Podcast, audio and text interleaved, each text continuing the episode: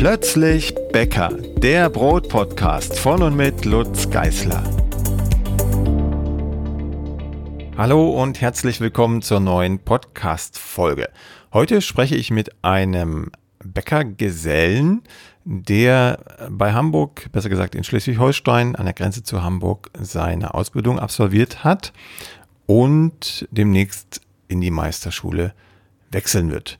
Was seine Pläne sind, was seine Erfahrungen waren innerhalb seiner bisherigen Ausbildung und was ihn ins Bäckerhandwerk geführt hat, das wird er uns gleich selber erzählen. Thomas Goldbach. Hallo Thomas. Hallo Lutz.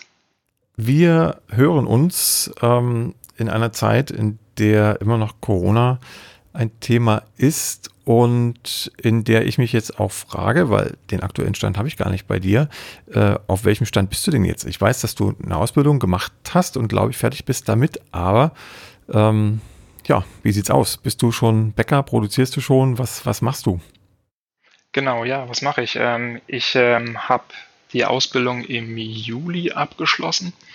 2021 ähm, sage ich dazu für alle, die dann genau, ja. hören. Ähm, und ähm, mich dann natürlich auch mit dem Gedanken auseinandergesetzt, ähm, was ich mache. Und ähm, längerfristig äh, würde ich gerne eine eigene Bäckerei haben. Ähm, dementsprechend habe ich dann gesagt, dass es ähm, durch den gegebenen Meisterzwang ähm, ja notwendig ist, einen Meister zu machen, dass ich den dann gleich mit in der Nähe der Ausbildung mache, wo das Wissen noch ein bisschen frisch ist. Und habe dann den betriebswirtschaftlichen Teil des Meisters jetzt im, ähm, bis Ende Oktober gemacht und ähm, ja, habe ich dann bei zwei verschiedenen Schulen, einmal in Weinheim und einmal in Olpe bei der Meisterschule ähm, beworben. Genau, und Weinheim war leider schon voll und äh, nehmen auch leider keine äh, Nachzügler wegen der aktuellen Corona-Lage, was sehr schade ist, weil das wäre mein Slot gewesen und das wäre sehr spannend gewesen mit denen. Aber dann bin ich ab April in Olpe und dann Mitte nächsten Jahres fertig mit dem Meister und kann mich dann halt selbstständig machen und das ist dann auch in der, in der Planung. Okay, dann gehen wir nochmal einen Schritt zurück. Ähm, was hast du denn ursprünglich getan, bevor du auf die Idee kamst, eine Bäckerausbildung zu absolvieren?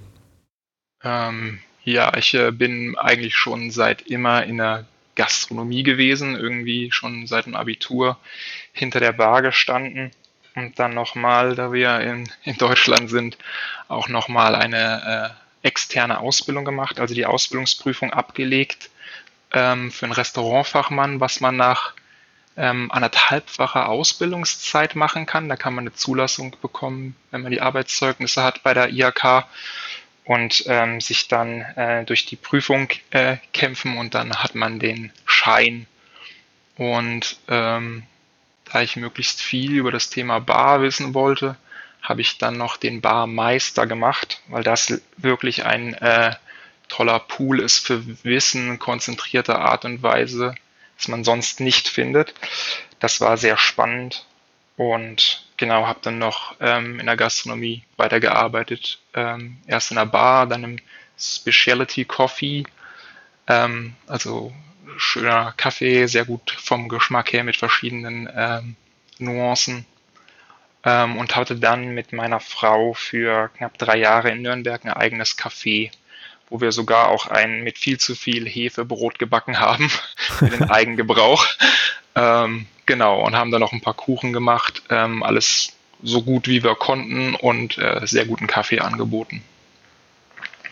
Genau, und das haben wir ähm, dann äh, abgegeben Ende 2017. Ja, und sind dann zur Neuorientierung ein Jahr nach Kanada gegangen. Und ja, da wollte ich eigentlich nicht in Kaffee arbeiten und nicht in Bars und nicht in Restaurants und habe dann ein bisschen überlegt, ja, was mache ich denn jetzt? Und ähm, habe gedacht, naja, das Brot hat mich schon irgendwie interessiert, vielleicht kann ich ja irgendwo mal mitbacken und hatte dann auch zwei Probetermine, äh, wo ich mich mal ganz äh, spontan und vielleicht auch ein bisschen äh, übertrieben als Bäcker beworben habe. Und ähm, die haben mich dann recht klar äh, äh, abgestraft mit, du weißt ja eigentlich gar nichts. Ähm, das ist ganz nett, dass du dich hier beworben hast, aber ähm, komm halt wieder, wenn du was kannst. Und ähm, ja, daraufhin habe ich dann irgendwie, war aber der, der Grundgedanke irgendwie ein bisschen gelegt. Und dann habe ich über einen, habe ich ein bisschen im Internet geguckt, was es so gibt an, äh, an Informationen über Brot. Ähm, genau, und da bin ich irgendwie auf so, einen, so eine Seite ge gestoßen, klang ein bisschen komisch, ähm, hieß Plötzblock. Ähm, und habe dann da mein erstes, ähm, hatte aus der italienischen Bäckerei, wo ich war, aus dem Kühlraum vom Boden runter getropften Sauerteig mitgenommen und habe daraus dann mein erstes äh, Brot gebacken, mittlerweile in einem Skiresort, wo wir gearbeitet haben, um äh, Geld zu haben, um Brot zu kaufen, beziehungsweise dann Mehl zu kaufen. Und dann habe ich mein erstes Sauerteigbrot da in Kanada gebacken mit einem alten italienischen Sauerteig. Und das war irgendwie, äh, ja, hat mich sehr inspiriert und ja, war sehr, sehr cool. wie ging wie es dann weiter? Äh, Kanada, äh, hast du angefangen Brot zu backen? Wann hast du denn dann angefangen, die Ausbildung zu machen? Und vor allem, wie, bist du auf den Ausbildungsplatz gekommen und wie waren deine Kriterien? Also wie hast du die Bäckerei ausgesucht, die dich, die dir was lehren sollte? Ähm, ja, ich bin dann ähm, quasi ähm, Mitte, Ende 2018 zurückgekommen und habe dann äh, bin dann nochmal in mich gegangen, ob es nicht doch äh, Lebensmitteltechnologie oder irgendein anderes Studium sein sollte. Ähm, und habe dann gesagt, nee, ich möchte gerne was mit den Händen machen ich möchte sehen, was ich da geschaffen habe. Und ähm, ja, habe dann gesagt, okay, dann ähm, möchte ich dieses äh, Bäckerhandwerk doch nochmal versuchen. Ähm, und habe dann gesagt, ich mache erstmal ein Praktikum, weil ich ähm, irgendwie jetzt mit Ende 30 und Jahren in der Gastronomie auch das ein oder andere Wehwehchen habe und nochmal abchecken wollte, ob ich das körperlich auch packe, Rücken und so mhm. Geschichten. Das ist dann ja schon recht intensiv. Und habe dann in der Demeter Bäckerei Wehr ähm, in der Nähe von Nürnberg ein Praktikum gemacht für einen Monat. Und das war ähm, unheimlich inspirierend. Ähm, der Thomas und der Wolfgang, die da die Bäckerei machen, die sind ähm, super nette Menschen. Das, die waren sehr offen, ähm, sehr herzlich. Das hat mich da sehr drinne äh, auch nochmal bestärkt, weil man ja im Handwerk auch durchaus andere Töne kennt. Und ähm, ja, das Handwerkliche, das Formen des Teiges mit den Händen, ähm, das Riechen der Brote, wenn sie aus dem Ofen kommen, das hat mich einfach begeistert. Und dann habe ich gesagt, okay, dann ähm, gehen wir das jetzt an.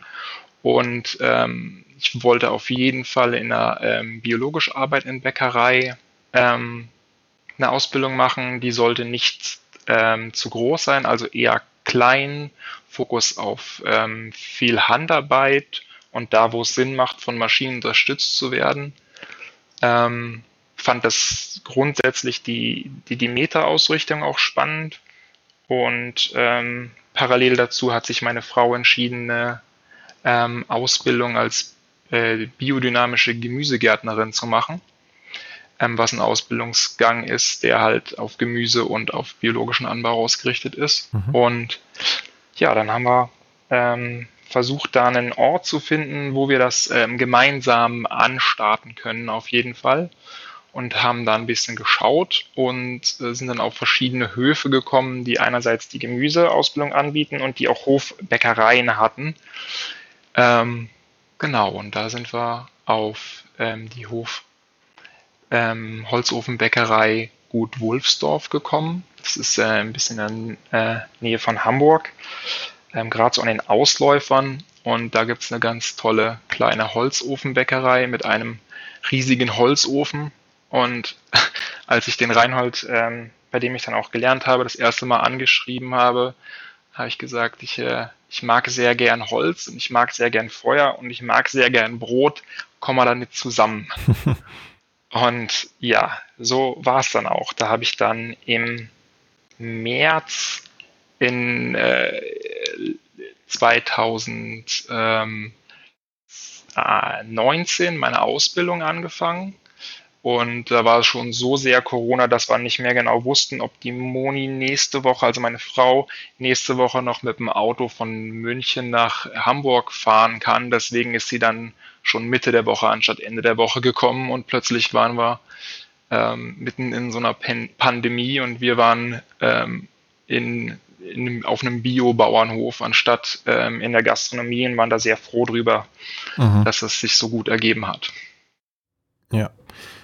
Das heißt, ähm, vom Ausbildungsbetrieb her, das kann ich jetzt auch aus eigener Erfahrung sagen, weil wir da auch äh, Kurse gegeben haben und, und Christina ja, also meine äh, Partnerin, auch da die Ausbildung gemacht hat, ähm, gibt es so viel nicht zu kritisieren, da kann man einiges lernen. Ähm, wie sah es denn an der Berufsschule aus? Oder andersrum gefragt, du bist ja nun schon in einem, für einen Bäcker-Azubi äh, staatlichen Alter. Hast du dir das überhaupt ähm, überlegt, an die Berufsschule zu gehen oder hast du gesagt, nee, das spare ich mir und ich lerne einfach so für die Prüfung? Ähm, ja, äh, interessante Frage. Ähm, ganz so einfach ähm, geht es in Deutschland nicht. Ähm, man hat ähm, als Auszubildender eine Berufsschulpflicht ähm, und da wurde mir auch auf Nachfragen gesagt, dass ich da nicht rauskomme aus der Nummer ähm, auch nicht mit abgeschlossener Ausbildung, ähm, Meistertitel und Abitur ähm, gibt es eine Berufsschulpflicht. Ähm, und da hatte ich mich schon gedanklich drauf eingelassen.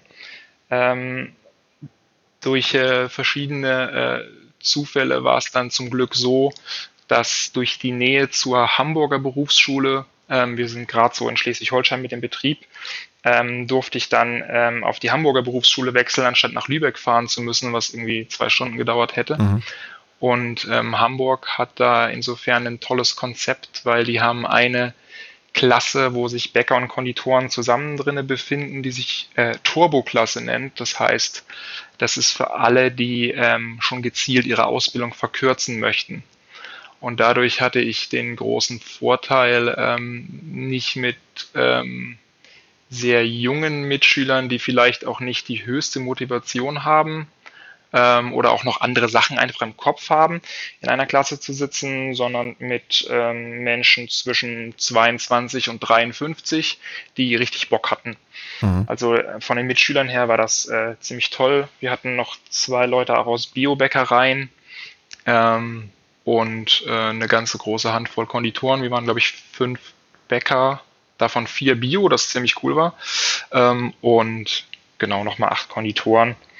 Und ähm, dadurch war das äh, Unterrichtstempo und der Umgang auch auf jeden Fall ähm, angenehmer als, glaube ich, in der klassischen Berufsschule. Mhm. Ja, wie sah es inhaltlich aus? Ähm, also Theorie ist das eine, da lernt man halt den Stoff, den man lernen muss. Äh, wie, wie war die Praxis? Also gab es da Themen, die dich quasi auch im, im Bäckerhandwerk, im Bäckeralltag getroffen haben oder war das weit weg von dem, was du im Betrieb des Nachts erarbeitet hast?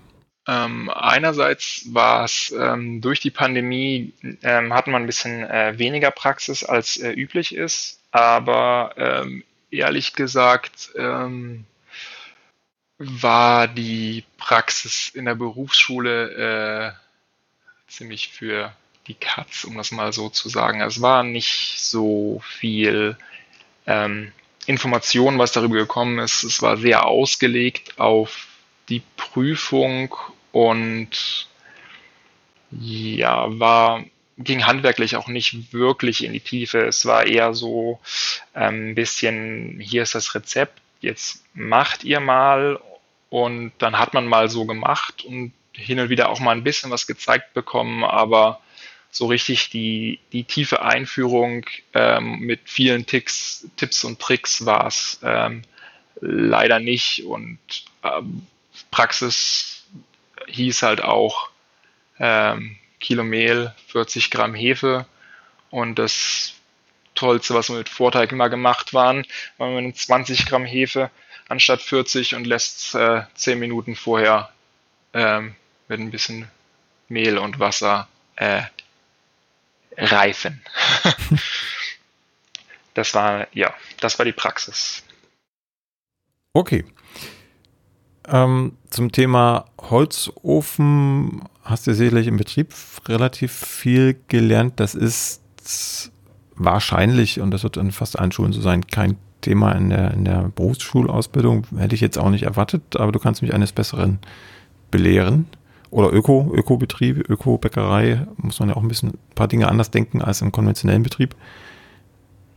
Kam das zu Sprache? Ja, ähm, Holzofen ähm, kam irgendwie in fünf Sätzen zur Sprache. Unter Spezialbroten gibt es ein Brot, das darf sich halt Holzofenbrot nennen. Mhm. Es muss im Holzofen gebacken sein. So, das war's zu dem Thema.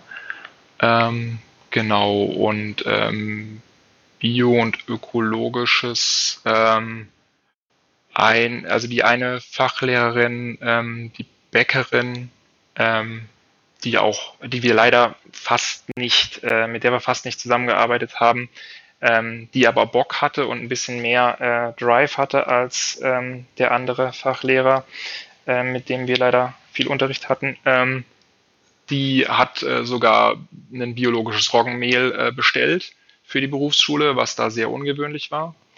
Ähm, ah, ich, ansonsten haben wir über biologische Backwaren nicht gesprochen.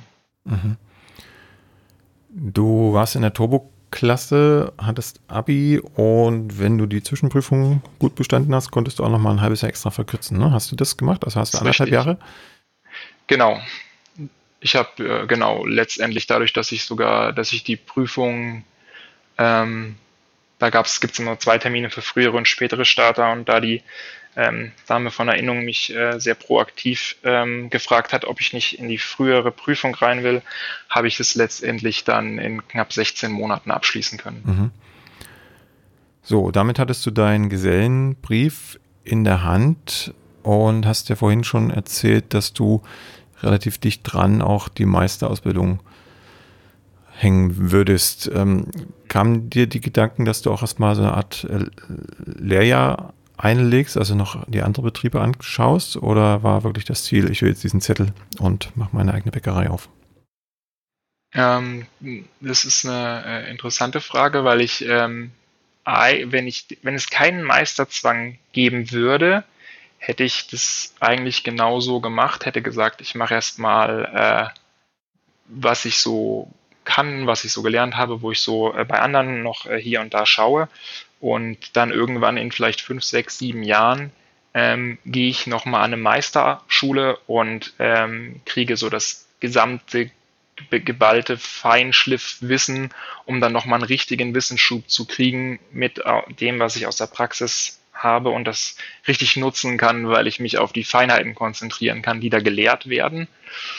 Ähm, wurde ich einerseits ein bisschen desillusioniert von einem Kollegen, der dann sofort die Meisterschule gemacht hat, der, ähm, wo es da auch um Qualität ging, was gelehrt wird, ähm, wo es mich einerseits nicht so überzeugt hat, dass das, ähm, dass das so eine äh, Offenbarung dann noch ist und andererseits, ähm, da ich den Schein brauche und ähm, mich doch in den nächsten ein, zwei Jahren selbstständig machen will, war das erstmal, wenn ich das aus dem Weg habe, kann ich mich auf die anderen Sachen konzentrieren und aufhören zu lernen.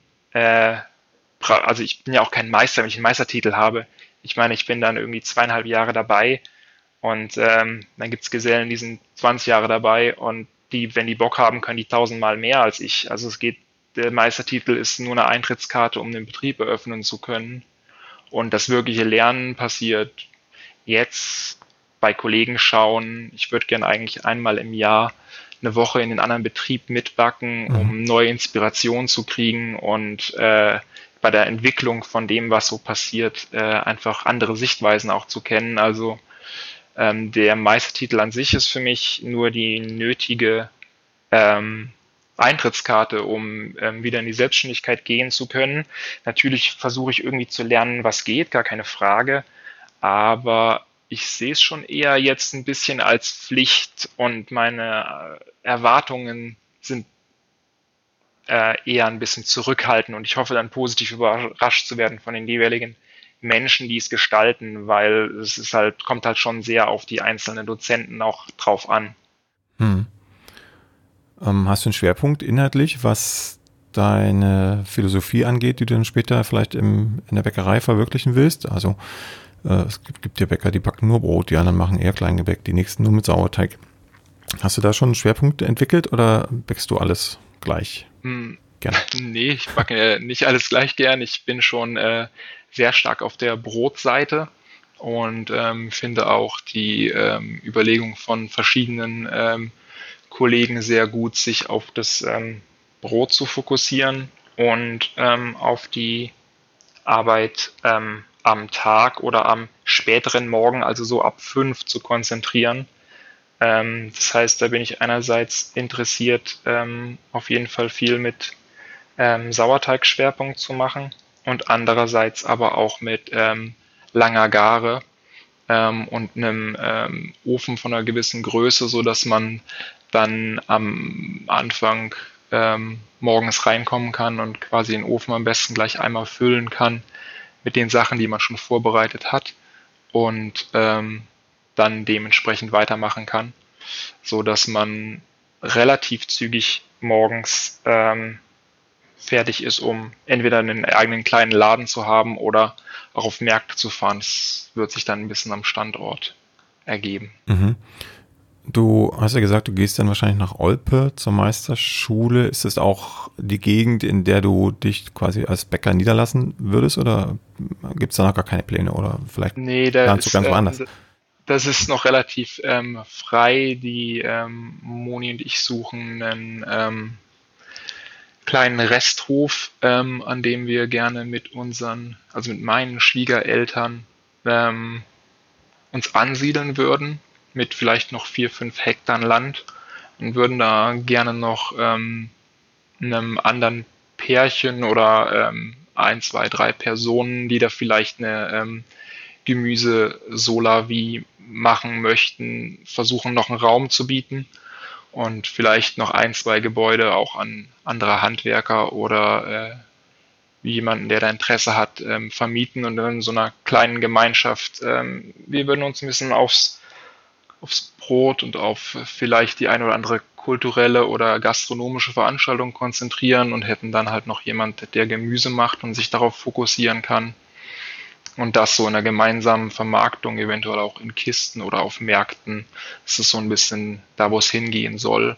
Und es würde auch schon irgendwo in Mitteldeutschland äh, stattfinden, ähm, weil ich ursprünglich aus Kassel komme. Mhm.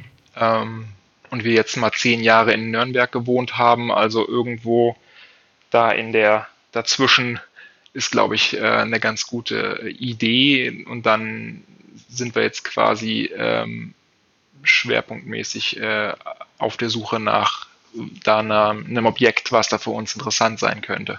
Ja. Und davon ist natürlich auch diese ganze Selbstständigkeit dann abhängig. Ja, ich frage auch vor dem Hintergrund, ähm, welche behördlichen Auflagen etc. da mitschwingen könnten, weil es ja schon einen Unterschied macht, ob du in der Stadt eine Bäckerei eröffnen willst oder auf dem Land. Auf dem mhm. Land gibt es sicherlich weniger zu bedenken. Da wäre aber meine Frage jetzt an dich. Hast du denn dir darüber schon Gedanken gemacht oder ist das zu früh? Ähm, naja, behördliche Auflagen wären äh, dementsprechend jetzt, wenn es auf dem Land ist, ähm, erstmal grundsätzlich die Frage, ob das Objekt äh, in einer, im Siedlungsgebiet liegt, also in, in, in einem Bebauungsgebiet in der Stadt oder nicht.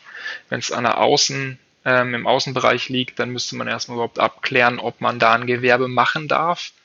Und ähm, wenn das dann so ist, ähm, geht es ja bautechnisch vor allen Dingen um, ähm, um Ab ähm, Kaminbau und dementsprechende ähm, Abgasbelästigung.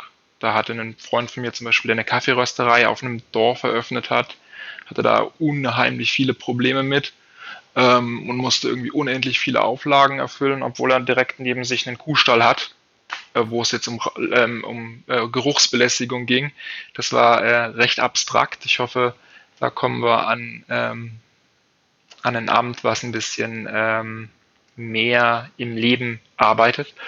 Aber genau, grundsätzlich ist das äh, die größte, äh, die größte Hürde und dann natürlich die klassischen hygienischen Auflagen, dass man halt dementsprechend einfach zu säubernden Boden und gefließte Wände, dadurch, dass wir ich und die Moni auch ein bisschen Gastronomie-Hintergrund haben, ähm, und es letztendlich auch ähnlich ist wie im Café, ähm, was wir hatten, ähm, ist es relativ äh, klar, was da auf uns zukommt, mhm. sage ich jetzt mal so. Ja. Wie ungewöhnlich würdest du es denn einschätzen, dass jemand in deinem Alter, also ich meine, du bist jetzt nicht, nicht wirklich alt, ne? Aber du hast gesagt, Ende, Ende 30 hast du vorhin, glaube ich, erwähnt. Genau, ja, ich bin 38. Ja. Dann sind wir die gleiche, das gleiche Baujahr. Ähm, ähm, in, in deinem Alter noch äh, sich überlegt, eine Ausbildung zu machen und, und Bäcker zu werden. Du hast ja gesagt, bis, glaube bis 52 war, war der Alters, die Altersklasse in deiner, in deiner Berufsschulklasse. Wie, wie ungewöhnlich schätzt du das ein oder wirst du darauf angesprochen oder in deiner Verwandtschaft, in deinem Bekanntenkreis? Wie sind denn die Reaktionen darauf, dass du jetzt nochmal Bäcker werden möchtest? Ähm, ja, unterschiedlich. Also einerseits derjenige, der 53 war, der ist äh, ins Konditorhandwerk gegangen, interessanterweise ach, ehemalige Berufsschullehrer. Mhm. Ähm, und äh, für den war es auch sehr amüsant, dann in der Berufsschule auf der anderen Seite zu sitzen.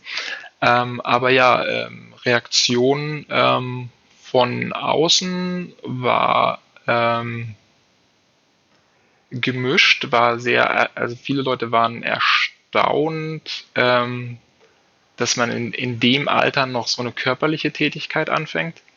Ähm, zumal ich auch schon mal recht lange nachts gearbeitet habe war auch die Frage, was, du willst wieder nachts arbeiten? ähm, das war auch recht interessant. Aber ähm, grundsätzlich habe ich äh, auch gemerkt, dass es ähm, sehr viele, äh, also eigentlich haben es am Ende alle positiv aufgenommen und auch ähm, gesagt, dass es ähm, als, als mutig empfinden, wenn man halt letztendlich ähm, in dem, was man schon gelernt hat, eigentlich weiterarbeiten kann ähm, und dass man dann halt einfach nochmal was Neues anfängt, weil man sagt, dass das einem glücklicher macht, gut tut, ähm, Freude bereitet und es war sehr positiv, ähm, weil es auch, ich glaube, weil auch viele Leute aus einem gewissen Sicherheitsbedürfnis vielleicht sich dann nicht trauen, nochmal was zu wechseln, ähm, wo es vielleicht mehr um, um Freude geht als ähm, um die Sicherheit, die man dann vielleicht auch aufgibt. Mhm anderer Punkt, der mir gerade noch in den Sinn kommt, ich springe ein bisschen, aber das äh, ver verzeihen mir die Hörer hoffentlich. Ähm, wir haben vorhin schon über die behördlichen Auflagen geredet. Äh, die finanzielle Seite ist auch noch eine wichtige Seite. Du bist jetzt schon etliche Jahre auch im Geschäft, in Anführungszeichen, hast ja schon erzählt, in Gastronomie etc. Äh, habt schon ein Café aufgebaut, auch da spielen ja Finanzen eine große Rolle. Wie ist da der Plan? Ähm, so ein Ofen, wir haben im Vorgespräch schon kurz drüber geredet, ne? so ein Ofen kostet mal locker 50, 60, 70.000 Euro. Auch ähm, äh, kleinere Öfen sind nicht ganz preisgünstig zu haben. Ähm, wie stellst du dir die Finanzierung vor? Solidarische Landwirtschaft hast du vorhin auch schon erwähnt. Da gibt es ja auch ähm, alternative Modelle abseits der Banken. Gibt es da schon Ideen? Ähm, ja, da gibt es äh, schon Ideen. Ähm, da habe ich ähm, zum Glück äh, Rückhalt in der Familie und kann mich da, äh, wird da finanziell unterstützt im Rahmen von äh, Privatkredit. Mhm. Ähm, habe aber jetzt auch schon mit einer Kollegin in äh, Demin, Demin gesprochen, das ist oben im Norden in Vorpommern. Ja. Ähm, die haben viel über einen KfW-Kredit gemacht. Das klang auch ähm, sehr vernünftig und ähm, je nach, die haben da oben sogar auch noch ähm, tolle Förderungen bekommen, weil sie in einem sehr wirtschaftsschwachen ähm, Raum sind. Ähm, ja, aber grundsätzlich ähm, wäre da meine erste Wahl auch ähm, einen KfW-Kredit bestimmt, der vielleicht auch unterstützend hinzugenommen wird. mal schauen, äh, inwiefern das, das Ganze äh, zusammenkommt dann. Und ja, finanziell ist es auf jeden Fall, ähm, kostet es doch äh, recht schnell immer ein bisschen mehr, als man denkt. Das haben wir auch bei dem Café schon festgestellt, dass äh, zwei Leute jeder 10.000 Euro und dann stellen wir da einen super Laden hin, funktioniert dann ähm, leider in der Realität am Ende nicht. wie haben denn Ausbildung und deine Arbeit im Betrieb zusammengepasst? Gab es da Reibungspunkte?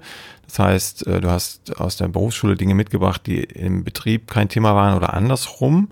Vielleicht erzählst du ein bisschen was aus deiner Ausbildungszeit. Die Ausbildung an sich ähm, hat bei mir, ich hatte ähm, Unterricht ähm, ein bis zwei Tage in der Woche, Berufsschule, ähm, keinen Blockunterricht.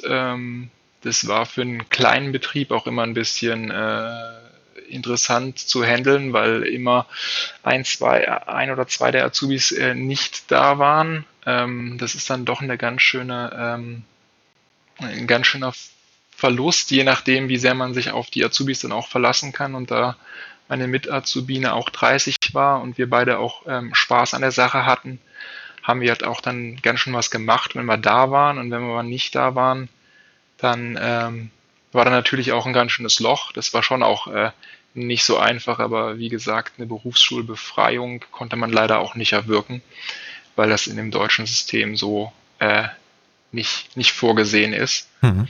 Und ähm, ja, die Berufsschullehrer für die Praxis haben auch immer gesagt, ähm, Praxisunterricht von der Berufsschule ist ähm, mehr oder weniger eigentlich nur eine ähm, eine, eine nette Unterstützung, aber das Praktische lernt man eigentlich im Betrieb. Das ist nicht Aufgabe der Berufsschule. Ähm, die sind für die Theorie zuständig. Und ja, dann gibt es theoretisch, es gibt halt einen, einen Rahmenlehrplan, in dem sehr viele Sachen stehen, die man dann theoretisch im, im Lehrbetrieb alle ähm, machen sollte. Ähm, das ist von ähm, Torten zusammenbauen bis ähm, Brot backen über äh, Semmeln schlagen und äh, das äh, ist auch durchweg durch die, in der Berufsschulklasse so gewesen, dass jeder im Betrieb äh, schwerpunktmäßig ein paar Sachen gemacht hat und ein paar Sachen halt überhaupt gar nicht dran mhm. gekommen mhm. sind.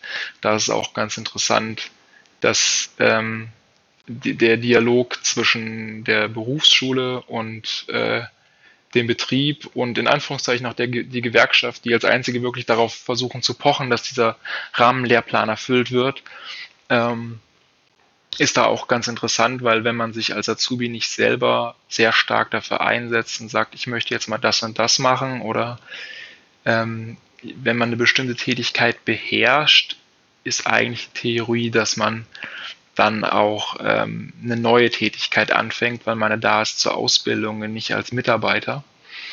Ähm, und das ist halt in der Theorie ähm, in den Ausbildungsbetrieben durch die Bank weg auch, ähm, man ist schon halt auch ganz schön Mitarbeiter. Und ähm, ja, das ist, wenn man da als Azubi nicht mündig ist und das einfordert, und das was auch teilweise unpopulär ist, in anderen Betrieben noch ähm, viel unpopulärer, als in dem, wo ich gelernt habe, ist das nicht ganz einfach, letztendlich da an eine Ausbildung ranzukommen, in der man auch ähm, ein bisschen breiter aufgestellt ist, weil man sonst doch schon, wir hatten auch durchaus Leute, die haben das erste halbe Jahr nur Bleche gespült und Sachen geputzt. Ja. Ähm, wie war denn das fortgeschrittene Alter im, im Betrieb selbst? Du hast gesagt, ihr habt eine ziemliche Lücke reingerissen, wenn ihr mal nicht vor Ort gewesen seid. Hm, man stellt sich jetzt als normaler Mensch, der nichts mit dem Bäckerhandwerk zu tun hat, vor, dass da eben 16-Jährige, 17-Jährige vielleicht in der Bäckerei rumhuschen und eben äh, Hilfsarbeiten ausführen. Das hört man auch allenthalben, hast ja auch gerade äh, zum Teil bestätigt, dass da Bleche geputzt werden mussten, ein halbes Jahr lang. Ähm, ich kenne jetzt den Betrieb im, im, in der laufenden Praxis, wo du gelernt hast, nicht, nicht wirklich. Äh, insofern äh, frage ich dich einfach mal, also hast du das Gefühl, äh, viel gelernt zu haben? Ähm, oder ähm, gehst du aus, aus der Lehre im Grunde auch so raus, als hättest du ein Jahr lang Bleche geputzt. nee, ähm, da ähm, muss ich, äh, kann ich äh, sehr positive Sachen berichten. Ähm, da ich ja meinen eigenen Fokus auch ähm, im Brot gesehen habe, ähm, konnte ich da auf jeden Fall ähm, sehr viel mitnehmen und sehr viel lernen. Wir haben ja zwei Gesellen, also einen Gesellen und eine Gesellin ähm, gehabt und einen Meister. Ähm, und wir alle vier waren eigentlich ähm, mehr oder weniger Ende 30, Anfang 40, also alle ein Alter. Und ähm, da war der, der Umgang war sehr positiv miteinander. Ähm, es war auch nie ähm, der Fall, dass irgendjemand eine Aufgabe nicht gemacht hat, sondern dass nur die Rangniedrigen machen, sondern jeder hat ähm, alles mal gemacht. Und ich hatte auch die, ähm, die große Freude, dass ich äh, an alle äh, Posten mal gekommen bin. Das heißt also, dass ich dementsprechend ähm, den Holzofen ähm, mal machen konnte und da voll eingearbeitet wurde und am Elektroofen dann ähm, von der Eiko auch. Das war ganz, äh, ganz super. Und ähm, der Micha, der Altgesell, hat mich dann ähm, bei den Teigen richtig eingeführt. Ähm, und Teige machen und äh, Sachen abwiegen ist eine Sache, die viele in der Ausbildung fast nicht berühren dürfen, weil das der Punkt ist, wo halt man relativ leicht ähm, auch Fehler machen kann, die sich dann schwer auswirken. Hm. Und ähm, da habe ich viele, also einige Kollegen gehabt, die gar nicht beim Teigmachen mal mitgemacht haben. Also die wirklich das nur ganz kurz berührt haben und ich war da doch ein paar äh, eine ganze Zeit lang voll drin. Ähm, und da hat der Micha mir auch viel Erfahrung mitgegeben ähm, und versucht da den einen oder anderen Trick noch äh, beizubringen. Und ähm, genau, der Meister, der Reinhold, hat dann über allem so ein bisschen geschwebt und ein bisschen geguckt. Ähm, und ähm, dann hier und da, ähm, also er hat ja selbst auch im Betrieb mitgearbeitet und dann ähm, konnte der da auch, auch interessant, dieselbe Tätigkeit von zwei unterschiedlichen Leuten zu lernen, weil es natürlich mhm. andere äh, Ansätze oder andere, ein bisschen andere Sichtweisen, ein bisschen andere äh, Sachen sind, die man da sich mitnehmen kann. Und ja, da habe ich mich sehr gut aufge, erhoben gefühlt. Und ähm, dann habe ich noch ein paar Tage auch bei dem Ralf, unserem Konditor, mitgemacht, der mal zu ein bisschen späteren Zeiten gekommen ist. Ähm, da hätte ich mir auch noch ein bisschen mehr Sporen verdienen können, wenn ich das gewollt hätte. Aber ich habe mich dann doch in der kurzen Ausbildungszeit eher auf das verlegt, was mir dann, wo ich dann am meisten Freude dran habe, und das war schon das Brot. Mhm. Das bedeutet ja aber auch Nachtarbeit. Wie bist du damit klargekommen? Du hast dir vorhin erzählt, äh, dass du vielleicht äh, weniger des Nachts backen wirst, wenn ja. ich das richtig Erinnerung habe. Genau, ja. Ich ähm, habe ja jahrelang so eher von 16, 17 Uhr bis ähm, 2, 3, 4, 5, 6 Uhr, 7 Uhr morgens gearbeitet. Ähm, und dann eine Zeit lang gar nicht. Und dann wieder mir einen Besuch, äh, Beruf auszusuchen, wo ich wieder nachts arbeite, war auch erstmal so, ach, hm, naja, muss das jetzt sein, aber äh, das gehört halt mit dazu. Und beim Bäckerhandwerk ist es halt allerdings so, dass man halt mitten in der Nacht aufsteht, ähm, was ähm, ja, dass ich dann in Anführungszeichen morgens arbeite, ist ein bisschen ungewöhnlich gewesen. Aber da ich schon immer äh, dann immer geschlafen habe, wenn andere nicht schlafen oder umgekehrt, ähm, war das für mich äh, nicht so ein Problem. Es ist wie immer eigentlich für das Umfeld meistens das größere Problem dass man halt zu Tageszeiten, wenn, wenn andere wach sind, schläft. Das hat sich aber wiederum beim Bäcker im Gegensatz zum Bartender eigentlich ganz gut ergeben, weil ich bin dann nach Hause gekommen. Also wir haben irgendwie nachts zwischen halb drei und halb fünf angefangen, je nach Wochentag, weil wir am Wochenende ähm, Märkte beliefert haben, die dementsprechend früh ihre Ware haben mussten ähm, haben wir montags immer so um 4.30 Uhr angefangen und samstags um 2.30 Uhr.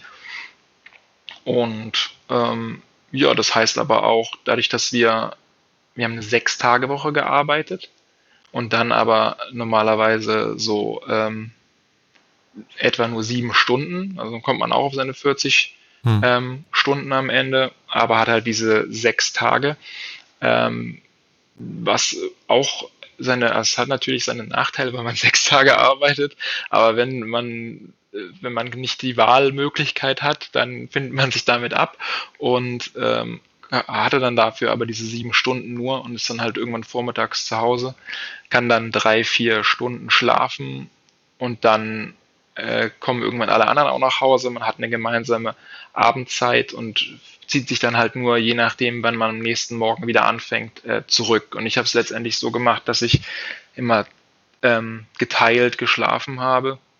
Ähm, jede Schlafeinheit, wenn es geht, äh, mindestens drei Stunden und dann addiert sollten es so mindestens sieben sein. Das war so das, was ich immer versucht habe hinzukriegen. Manchmal kann man halt auch nicht einschlafen abends dann ähm, und schläft dann auch mal zwei Stunden oder nur eine Stunde und arbeitet dann. Aber dadurch, dass ich das mit diesem Nachtarbeiten schon ein bisschen Erfahrung habe und damit auch gut umgehen kann mit wenig Schlaf, ähm, ja, konnte man das dann schon schon machen, aber ein langfristiges Ziel ist es halt nicht, weil es, ähm, was ich auch an meinen äh, Kollegen und äh, dem Reinhold, dem Meister auch äh, sehen kann, langfristig ist es nicht, nicht erstrebenswert, weder die sechs Tage noch die Nachtarbeit. Ähm, und wenn ich jetzt die Möglichkeit habe, das im eigenen Betrieb am Anfang schon alles so darauf auszulegen, dann nehme ich halt auch niemanden was weg, in Anführungszeichen, weil wenn jetzt ein bestehender Betrieb umstellt, dann ähm, verändern sich halt Sachen für die Kunden. Ähm, besonders wenn man ein Vollsortiment hat ähm, mit Brötchen und äh, Plundergebäck und äh, allen Varianten, dann ist es halt fast nicht zu machen, tagsüber zu backen. Hm. Ähm, ich werde mir das nochmal angucken nächstes Jahr bei einem Kollegen, der fährt, äh, der fängt anscheinend auch erst um 6.30 Uhr an. Ähm, der backt nur tagsüber und hat an ähm, auch sehr gutes Feedback von seinen Mitarbeitern dafür und hat auch kein Ausbildungsproblem. Er hat genug Leute, die bei ihm lernen möchten und das ähm, finde ich auch nochmal sehr inspirierend. Da werde ich nochmal gucken, wie der das so, so macht. Bin ich gespannt. Ja, also hast du deinen Plan, mindestens eine Woche im Jahr schon irgendwo anders mitzubacken, äh, quasi schon äh, umgesetzt, vorgeplant. Genau, Letztes, äh, dieses Jahr, äh, nee, letztes Jahr schon und dieses Jahr jetzt auch, genau. Mhm. Noch ist es aber natürlich nicht so schwierig, weil ich keinen eigenen ja. Betrieb habe. Weil im eigenen Betrieb äh, rauszukommen und eine Woche woanders mitzubearbeiten, heißt halt auch, das ist eine Urlaubswoche normalerweise. Mhm. Ähm, das ist dann immer nochmal natürlich ein bisschen äh, schwieriger, je nachdem, wie man vor allen Dingen auch die, die intensiven ersten Jahre eingebunden ist. Eine Frage in Richtung Abschluss äh, habe ich dann noch e-, eher politischer Art. Du hast ja schon so ganz leicht deine, deine Meinung durchschimmern lassen. Thema Meisterzwang, Meisterpflicht in Deutschland. Ähm, du hast vorhin davon gesprochen, äh, ja, ich brauche halt den Zettel, dann mache ich ihn und alles andere lerne ich sowieso erst danach. Ähm, wie, wie siehst du das? Wir haben ja nun mittlerweile ähm, die ein oder anderen Argumente auch schon gehört, auch in, in den anderen Folgen gibt es äh, viele, die sich dafür, manche dagegen aussprechen. Ähm, wie, wie ausgewogen ist deine Meinung? Also sagst du einfach mit den Erfahrungen, die ich jetzt gemacht habe, die ich mir angehört habe, äh, Meisterpflicht brauche ich nicht? Oder ähm, ist es differenzierter? Also ein Teil davon vielleicht und den anderen nicht? Oder müsste man es anders strukturieren, anders aufziehen? Ähm, die Grundidee, ähm, nur Leute in einem Gewerk arbeiten zu lassen, die wissen, was sie machen, finde ich, ist, ist gut. Ähm, aber ich äh, habe halt viele Freunde in der, äh, in der Gastronomie, das heißt, die betreiben alle Restaurants, ähm, zum Teil als Ungelernte, zum Teil als gelernte Köche. Ähm, und da braucht man ähm, da geht man zum Gesundheitsamt und macht einen sogenannten äh, Bulettenschein. Das dauert äh, äh, drei, drei Stunden und dann darf man ein Restaurant eröffnen.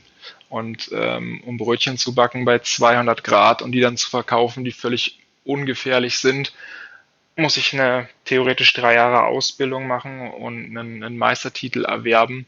Das steht halt nicht im, im Vergleich, steht das nicht in der Waage.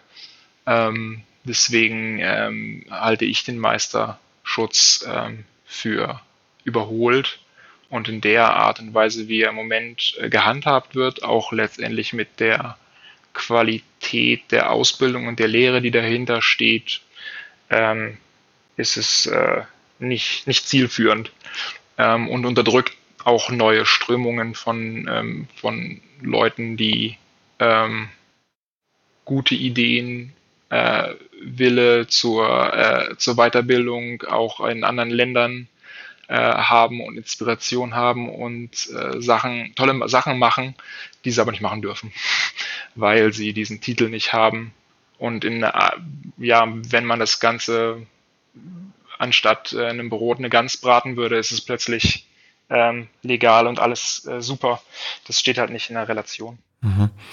Äh, fällt mir gerade ein, du hast ja gesagt, ihr wart ein Jahr in Kanada und du hast dich da auch bei zwei Bäckereien beworben. Welchen Eindruck hattest du da von der Brotkultur oder von dem Bäckereiwesen, von den Strukturen, die da herrschen? Ähm, es gibt äh, jede Menge Brot, das will man nicht essen. und ähm, dann gibt es äh, eigentlich in jeder größeren Stadt ähm, oder mittleren Stadt gibt es die eine oder auch eine Handvoll ähm, Handwerksbäckereien, ähm, die ähm, irre gutes Brot machen. Also wir waren in Toronto für eine Weile. Da gab es zum Beispiel Blackbird. Ähm, die haben einfach super tolle Sachen gemacht, von, von einem Vollkornbrot bis zu französischen Baguettes in einer Qualität, die habe ich in Deutschland so noch nicht ähm, gehabt. Natürlich auch, weil der Fokus in, in Kanada halt leichter zu setzen ist, weil da äh, gibt es halt relativ wenig Bäckereien, die man sofort so, also wenn man sie sieht, auch im Internet sieht man sofort, okay, die sind modern, die machen schöne Sachen. Und in Deutschland sehen halt viele Bäcker sehr gleich aus. Und da mhm. ist es im ersten Moment manchmal der Bäcker an der Ecke und der ist äh, irgendwie schon immer da und es ist toll. Aber der hat halt hinten auch seine Teigmischungen ähm, von der Industrie und rührt die an. Ähm, das muss halt nicht, das ist nicht automatisch ein Zeichen für gute Qualität, dass er alt eingesessen ist und klein ist. Ähm, aber wenn man dann auf eine, eine Webseite schaut und ähm, auf sich da ein bisschen oder sich ein bisschen unterhält im Laden, dann findet man da halt relativ schnell raus. Aber das zu filtern war in Kanada einfacher, als es jetzt hier im ersten Moment so ist. Hier muss man ein bisschen mehr gucken, weil alle, viele Sachen sehen am Anfang erstmal ganz, ganz gut und frisch aus, ähm, sind dann aber vielleicht doch ein bisschen anders, als man es einschätzt. Bist du auch durch andere Länder gekommen in deiner Zeit, in deinen vielen Jahren als Gastronom und als Bar? Mensch? Ähm, ja, ähm, allerdings lag da mein Fokus noch nicht so sehr auf dem Brot. Ähm, nach Kanada waren wir noch kurz in Seattle. Das war äh, auch sehr, sehr cool. Ähm, da gab es auch ähm, eine Bäckerei, haben wir uns auch angeschaut. Ähm, die war, war sehr toll und ähm, ich habe mal ein bisschen an Orten auch nachrecherchiert, wo ich schon war. Da gibt's mittlerweile auch sehr tolle Bäckereien, da würde ich gern nochmal hin. Jetzt mit dem anderen Fokus mhm. nochmal. Früher ist man halt in, in die weltbesten Bars gegangen, um sich die anzuschauen. Ähm, und dann in die weltbesten Cafés und jetzt geht man halt in die weltbesten Bäckereien. Ja. Und da hat man eigentlich äh, auf Urlaubsreisen jetzt immer genug zu tun und wir sind meistens äh, nicht an der Freiheitsstatue, aber in der besten Bar New Yorks dann und jetzt äh, unterwegs. Das ist äh, ein ganz anderer Reisefokus. Äh, und jetzt kommen die Bäckereien natürlich noch dazu oder sind mhm. jetzt schon seit einiger Zeit dabei und das ist äh, sehr spannend und äh, ja, inspirierend. Ja, Thomas, dann hoffen wir, dass äh, deine, eure Bäckerei in ein paar Jahren dazugehören wird und dass alle, die Deutschland besuchen, dann auch bei euch vorbeischauen am Hof. Ich wünsche euch auf jeden Fall viel Erfolg bei der Suche nach dem geeigneten Objekt und äh, dir viel Durchhaltevermögen und neue Erkenntnisse an der Meisterschule. Vielen Dank. Hab schönen Dank, dass du mitgemacht hast und deine Erfahrungen geteilt hast. Und vielleicht hören wir uns ja auch nach der Meisterausbildung, vielleicht dann schon im laufenden Betrieb nochmal wieder in Teil 2.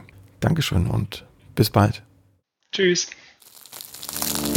Die nächste Folge von Plötzlich Bäcker, dem Brot-Podcast, gibt es ganz bestimmt. Wenn du bis dahin meine Arbeit am Blog oder für diesen Podcast unterstützen möchtest, dann klicke dich auf plötzblog.de slash unterstützen. Vielen Dank.